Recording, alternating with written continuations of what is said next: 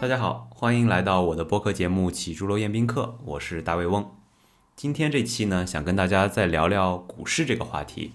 相信很多朋友听到我想聊这个话题啊，可能就直接出门左转，或者压根儿就不会点进来听这期播客。最近的市场确实是非常的低迷，大家的情绪也都很低落。在我的朋友圈里呢，除了那些券商的分析师还在上蹿下跳推荐行业啊、推荐概念之外，已经很少看到其他人对中国股市发出任何的评论了。那更多的评论出现在哪里呢？比如说，最近我在看脱口秀大会里边关于炒股的这个吐槽就越来越多，像呼兰自己就会吐槽啊，说这个菜越买越贵，股票越买越便宜。然后王建国会反过来吐槽拉自己炒股的呼兰，说他是在大变穷人，钱放在股市就会消失。感觉啊，这个炒股就像是中国男足一样，是这个吐槽的安全港湾。你去跟一个朋友去聊股市这个事儿。绝对不会有人替股市说话，一定都是安慰你、同情你。但是呢，另外一方面很有趣啊，就是我发现身边的朋友在聊到投资的事儿上呢，还挺经常会从自己身上找原因的。还是拿这个呼兰的脱口秀举个例啊，他说这个炒股分成价值流派跟技术流派，而他妈妈呢是属于意识流派。如果要具体细分，有时候是下意识流派，有时候是无意识流派。很有意思啊，然后其实买基金更是这样啊。我认识身边很多朋友买基金，基本上就是打开支某宝，然后无脑买入首页推荐的基金，或者是有一个银行的客户经理打电话过来说，啊，查先生，这个最近有一个很靠谱的基金经理出了一个新基金，你要不要尝试一下？然后你就尝试了，然后就没有然后了。当你做出了很多这样的投资决策之后呢，你就经常会产生一个疑惑，是不是因为我自己的原因导致投资失利？就是如果我做决策能够更加的专业、深入，有更细致的了解之后，是不是我的投资就能更成功了呢？当然，很多朋友尝试过发现并不是这样的。其实我今天想聊的是说，一个巴掌拍不响。当你发现自己的投资不是很顺利的时候，也别光从自己身上找原因，也可以多看看这个市场到底是怎么一回事儿。因为最近也看到很多的社交媒体上疯狂的吐槽，说中国的股市涨跌是不是真的跟盈利没有关系啊？就它是不是就是一个随机函数，或者说是一个不可预测的东西呢？那今天的这个话题，我想分成三个部分。第一块会抽离出中国股市，而去讲一个一般性的股市。那么一般来说，股市的涨跌都跟什么因素有关？第二个想聊的当然就是中国的一个特殊性，就是中国股市到底有什么样的特殊性会去影响它的一个涨跌。第三点呢，当然回归到我们普通人，就是如果我要去投资股市，不管是通过直接的股票投资还是基金投资，如果知道了这些特性之后，我究竟应该怎么去做投资？OK，那我们就直接开始。第一个想聊聊这个股市的涨跌都跟什么因素有关啊？就是一般来讲。其实股价这个事儿，如果大家稍微学过一些金融学的知识的话，可能会了解到，股价其实就等于盈利乘以估值，price 嘛，P 就等于一个 earning，然后再乘以市场到底给它多少的 P 杠一，也就是估值。这个公式看起来很简单啊，但其实分别这个盈利跟估值又跟非常多的要素相关。简单总结一下呢，我觉得盈利最核心的三个相关要素呢。分别是经济周期、行业的属性以及个股的超额。我们一个一个来说。首先，经济周期其实非常好理解啊，就是如果一个国家或者说一个地区的经济处在一个蓬勃向上的时候，在这个地区里的所有的上市企业都会相应的受益吧，大家都会处在一个盈利比较好的一个状态。中国在过去的这三十年里面，其实从大的范围来讲，我们就在一个大的超级经济周期里面。所以这三十年其实诞生了非常非常多伟大的企业。如果从上市这个角度来讲，可能他们上市的时候的市值都是几亿或者几十亿，然后现在成长为一个千亿万亿的公司，那就是因为一个大的经济周期这样一个作用。当然了，大的经济周期里边又会嵌套非常多小的经济周期，比如说可能零五到零七年的时候，中国的经济就在一个高速增长啊，GDP 增长非常快的时期。一七年至今呢，又处在一个人均的 GDP 或者说居民财富处在一个爆发的周期，所以这些其实对于上市公司的盈利力，对于整个股市的盈利都会有非常大的影响。那么第二个就是行业属性，我们经常会听到有人把行业分成两类啊，包括如果大家去买基金的话，经常也会听到说，哎，有的基金经理擅长成长股投资，有的基金经理呢则被誉为价值派。那么这两个到底是什么意思呢？其实价值股或者说价值行业，往往指的是那些比较成熟的、比较稳定的，已经失去了一个高速增长的可能，但同时呢，它的盈利波动也会比较小的这么一些行业。最典型的例子其实是公用事业，比如说水啊、电啊、天然气啊这些行业。当然，在中国，包括像银行等等的这些，已经基本上属于价值股的这个范畴之内。所以整体来说，就是价值的这种行业属性决定的就是它的盈利是比较平稳的。而相对应的呢，像成长股，其实就是一个增长非常的快速，但是波动也非常剧烈的这种行业。最典型的例子，当然就是像新能源啊。互联网啊，科技属性的这些公司，其实更多的属于成长行业。那么这两者对于盈利的影响，当然是非常非常巨大的。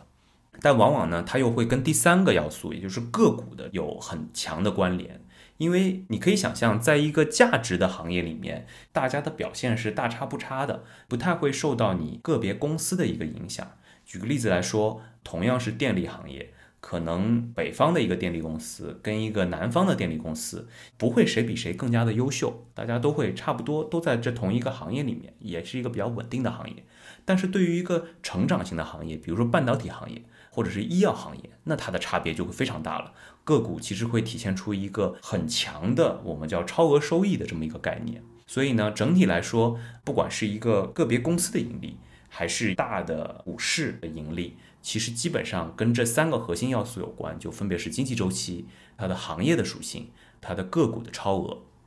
那么另外一方面呢，其实在估值那一端，同样可以拿这三个层面去嵌套。第一个就是市场周期，当市场情绪低迷的时候，估值都是会比较低的；而当市场比较热烈、比较繁荣，甚至在泡沫期的时候，它整体的估值水平也会提升。可能有些朋友会去 argue 说，你这不是一个鸡生蛋，蛋生鸡的问题吗？就是是因为估值变高了，所以才进入了一个繁荣期，还是说进入了繁荣期，估值才会变高？这个没有关系。但整体来说，想告诉大家的就是，你可能会很奇怪的说，哎，为什么同样是一个新能源行业，从本身行业的盈利面也好，受关注程度也好，其实都是非常高的。为什么可能今年到三季度突然热情就下降了，然后股价就在往下跌？这个就跟市场周期有非常大的一个关联，投资者的信心在下降，投资者进入到一个熊市状态，进入到一个抱团取暖，甚至是一个过冬的状态，所以它自然而然会要求这个公司的估值往下降。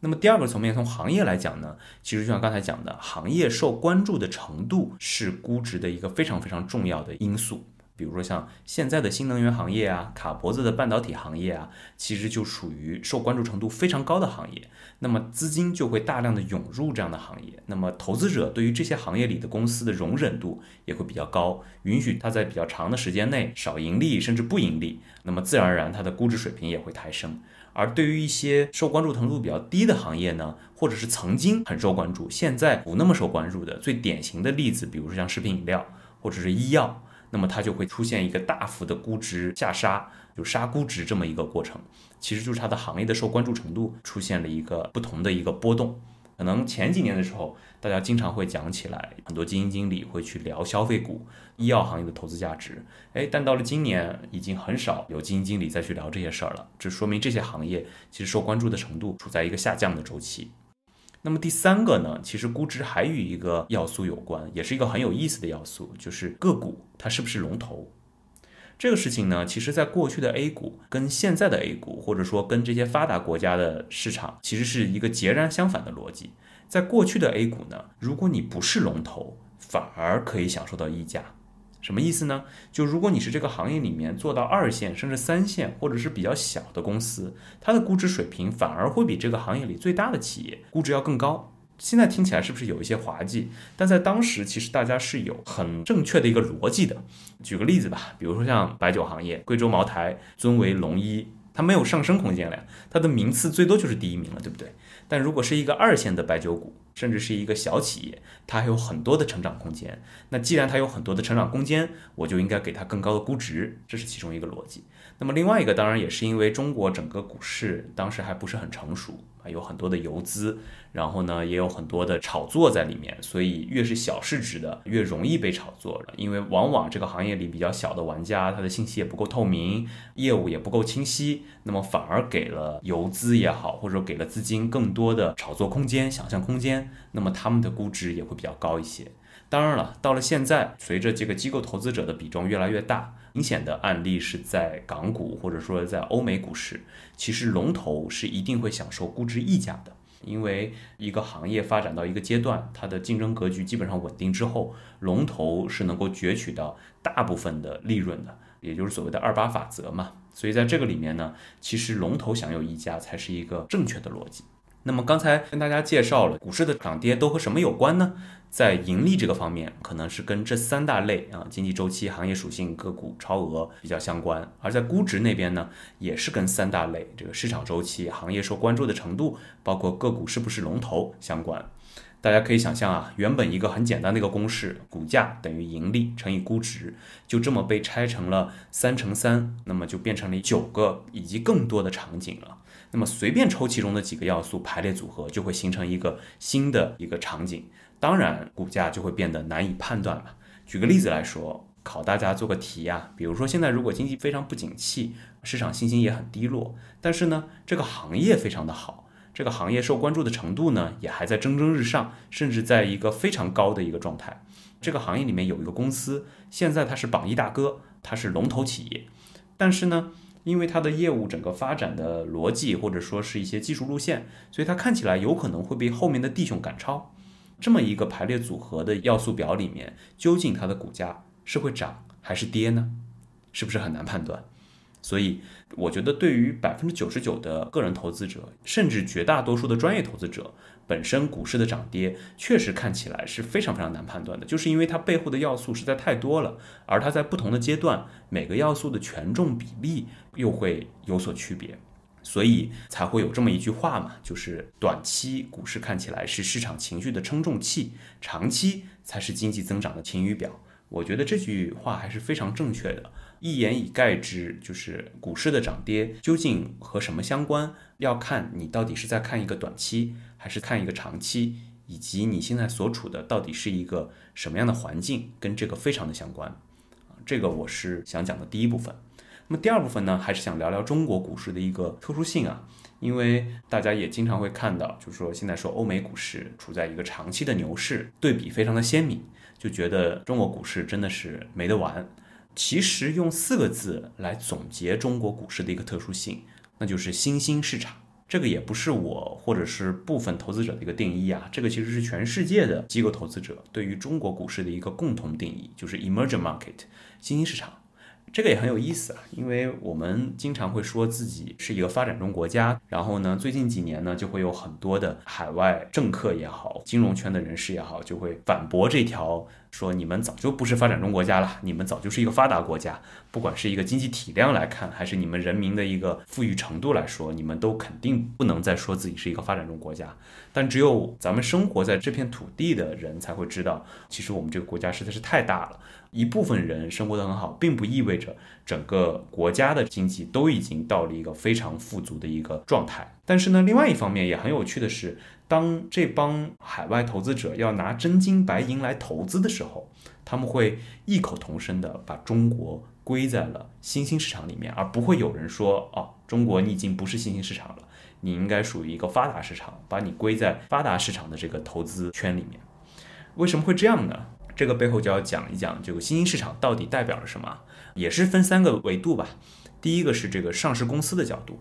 其实普遍来说呢，新兴市场的上市公司往往它的公司治理相对会差一些，比如说信息不够透明啦，财务数据可能还不能完全的被相信啦，上市公司的丰富度也不够的完备等等的这些因素，共同造就了一个新兴市场的一个上市公司群体。所以对于海外的投资者来说呢，如果你是投一个新兴市场，往往会选择我就投你一个大盘指数。甚至是大盘股的指数，也就是你里面最重要的上市公司的指数，因为我只相信这些公司相对来说是治理水平比较好的，当然，对于中国这么大体量的一个市场，还是会有非常多的全球投资者会去设立专门的研究机构、研究团队，去对里面的很多标的进行一个跟踪，试图挖掘出一些有超额的个股。因为新兴市场还有一个很大的特点，从上市公司的角度来说，就是它存在非常多潜在的机会，没有被市场认知到的机会。因为对于发达市场来说，往往都是被研究的非常的透彻，然后上市公司的沟通也非常的透明，这样子其实你是很难产生我前面讲到的个股超额的这个收益的。但是对于新兴市场来说，这一块的机会就会很多。那么第二个角度呢，就是投资者的角度，这个其实是大家最好理解的一个角度啊。就新兴市场的投资者往往是散户多的，机构投资者少的。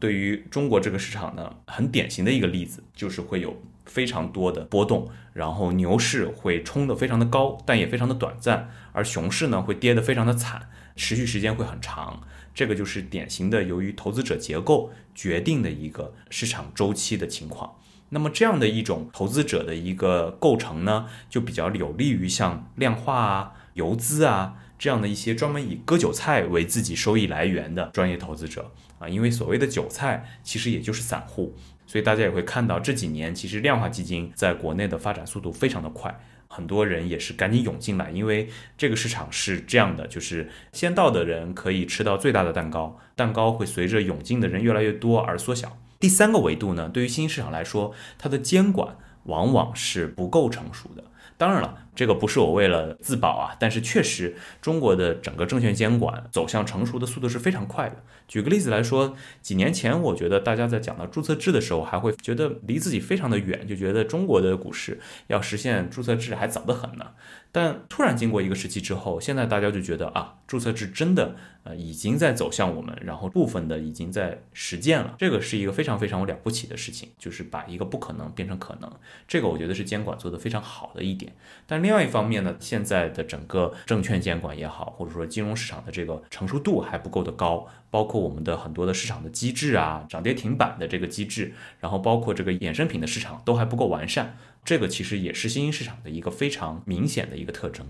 所以整体来说呢，不管从上市公司，还是从投资者，还是从监管，其实中国都是完美符合新兴市场这么一个特征的。这也是为什么国外的从整个经济体量上会讲中国是不是已经进入发达国家，但是从股市来说，不会有人把中国股市当做是一个发达的市场。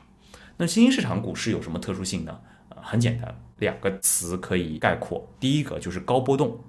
第二个。就是高潜在的增长预期。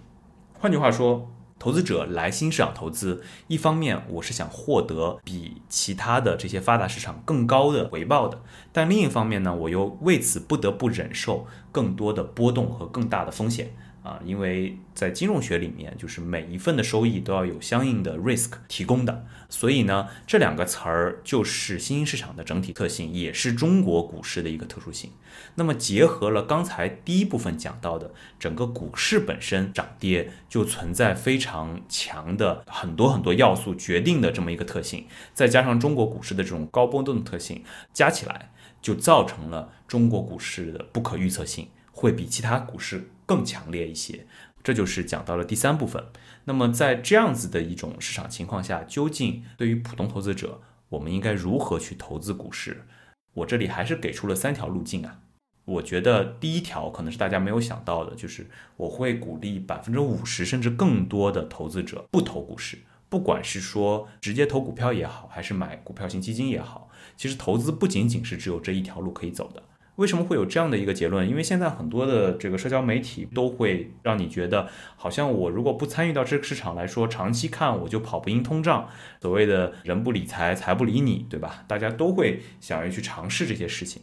但是你再冷静下来思考一下，去问问身边真正做股市投资或者是买基金啊，你的上一辈可能很多人是老股民，而你的同辈呢，可能很多是基金投资者，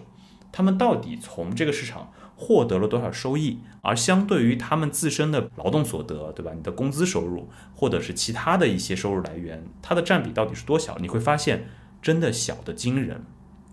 连我自己去评判我过去从工作以来这么多年的收益来看，投资理财都远远不能叫做是一个主要的收益来源。那如果同时你又花出了非常多的心力，甚至说是情绪在这个市场里面，到底值不值得呢？我认为对于一半以上的人来说都是不值得的。所以，既然中国的股市还处在一个新兴市场这么一个不可预测性、高波动性，而大家的时间又非常的宝贵，大家的知识又都是处在某一个领域的一个专家的话，那我会更建议大家把时间、把精力用在更值得的地方。但不是说你就是通过买基金或者什么来去投资股市，因为就算你是买基金，你还是存在一个选择基金的一个动作，以及你还是会被市场的涨跌所牵动嘛。所以我觉得我身边很多真正资产状况比较好的朋友呢，都会更多的把时间跟资源投入到自身、投入到家庭或者投入到自己的工作中，而不会去太多的关注股票市场啊，或者是基金市场啊这些。所以我认为不投反而是百分之五十以上，我认为身边的朋友应该去践行的一条路。你可以通过存款储蓄，如果你是刚需的话，通过买房。或者是如果你有了比较多的闲钱之后，可以考虑一些实业的投资啊等等的方面去建立自己的一个理财池。但整体来说，应该更多的把心力跟资源放在工作中。那么还有一部分朋友建议是小投，因为他们本身对这个市场非常的感兴趣，然后呢会很想了解投资也好，股市也好，它的一个运行规律。那我会建议用少一些的钱。对自己来说熟一些的行业，长一些的预期来进行一个股市或者基金的投资。我们常说小赌怡情嘛，虽然把赌博跟股市放在一起，好像听起来不是特别的合适，但是我相信对于很多人看来，这两件事情也没有非常本质的一个区别，因为就像我刚才介绍的，股市本身具有非常强烈的不可预测性，特别是中国的股市。所以，如果你真的对这个行业很感兴趣，你对这件事情很感兴趣，可以做一些的投资，但是还是那句话，不要想依靠这个事儿。能够一夜暴富，甚至是我现在看到很多的小某书啊，然后一些社交媒体上会说啊，我的退休计划，我要成为 fire 一族，然后其中一个主要的达成自己这个目标的来源是通过股市投资。我每次看到这样的帖子，就会为他捏一把汗，因为就我对这个市场了解来看，如果你把提前退休的宝压在股市投资或者是基金投资上面，往往是很难真正实现的。那么当然了，也有第三类朋友，本身的资产比较的雄厚，或者说他自己对这个行业非常的了解，我认为也是可以多投的。因为从拉长的时间来看，投资股市也好，或者投资这个权益型资产来说，还是投资者能够实现一个资产保值增值的一个非常重要的途径。那么对于这一类朋友来说，我还是建议，第一，肯定要多买基金，少自己买股票。因为股票现在越来越多，已经四千只、五千只，然后随着注册制又有非常多的新股在不断的上市。我觉得我身边的连基金经理的朋友们也已经没有办法记住所有的名字，甚至是大部分的名字。大家都会有一个非常专注的股票池。那么对于个人投资者，这件事情就会变得越来越难。随着中国的经济周期已经处在并非过去三十年这么飞速增长的时期，其实对于企业的挑选，这个难度会越来越大，因为大家的盈利都处在一个分化非常严重的一个状态。所以，如果一定要做一个大量的投资，那么我会建议多买基金。毕竟是把专业的事儿交给专业的人去做，这些基金经理每天不干别的事儿，他们的事儿就是去挑选好的股票。当然了，随着今年这个市场的一个跌宕起伏，大家可能对基金经理的信任度会没有前两年那么高。没关系，随着一个周期、两个周期、三个周期，还是会有很多的基金经理可以跑出来，让大家意识到他的一个投资能力。但是呢，如果你真的对基金经理已经失去信任呢，多去尝试买指数基金也是一个非常好的办法，因为这个是被全球很多很多的国家的发展历程都被证明了，买指数基金是一个能够享受到资本市场或者股市长期上涨的一个最好的途径，最好是宽基指数，比如说中证五百、沪深三百、恒生指数，而不是某个行业的指数。那么第三类呢，现在也也有越来越多的 FOF 基金中基金以及基金投顾这些帮你去选基金的这么一个流派。个人认为呢，这一块业务其实从长远来看是一个非常非常重要的财富管理的组成部分。但是在中国现在到底有多成熟呢？其实很难说，甚至可以说是相当的不成熟。所以如果你一定要去尝试这种基金中基金或者是基金投顾呢，不要放太多的资金，然后要尽量分散一点，多选几家机构。相信其中有一些机构是未来真的能跑出来的。然后要多注重他在顾这个方面，就是能够为你提供一些知识啊，或者提供一些陪伴啊，这个比他投的能力要重要的多。好，以上其实就是我今天想聊的三个部分。整体来看呢，可能很多朋友会觉得好像什么都没说，因为中国的股市涨跌真的跟盈利无关吗？其实是有关的，但是呢，同时它又具有非常强的不可预测性。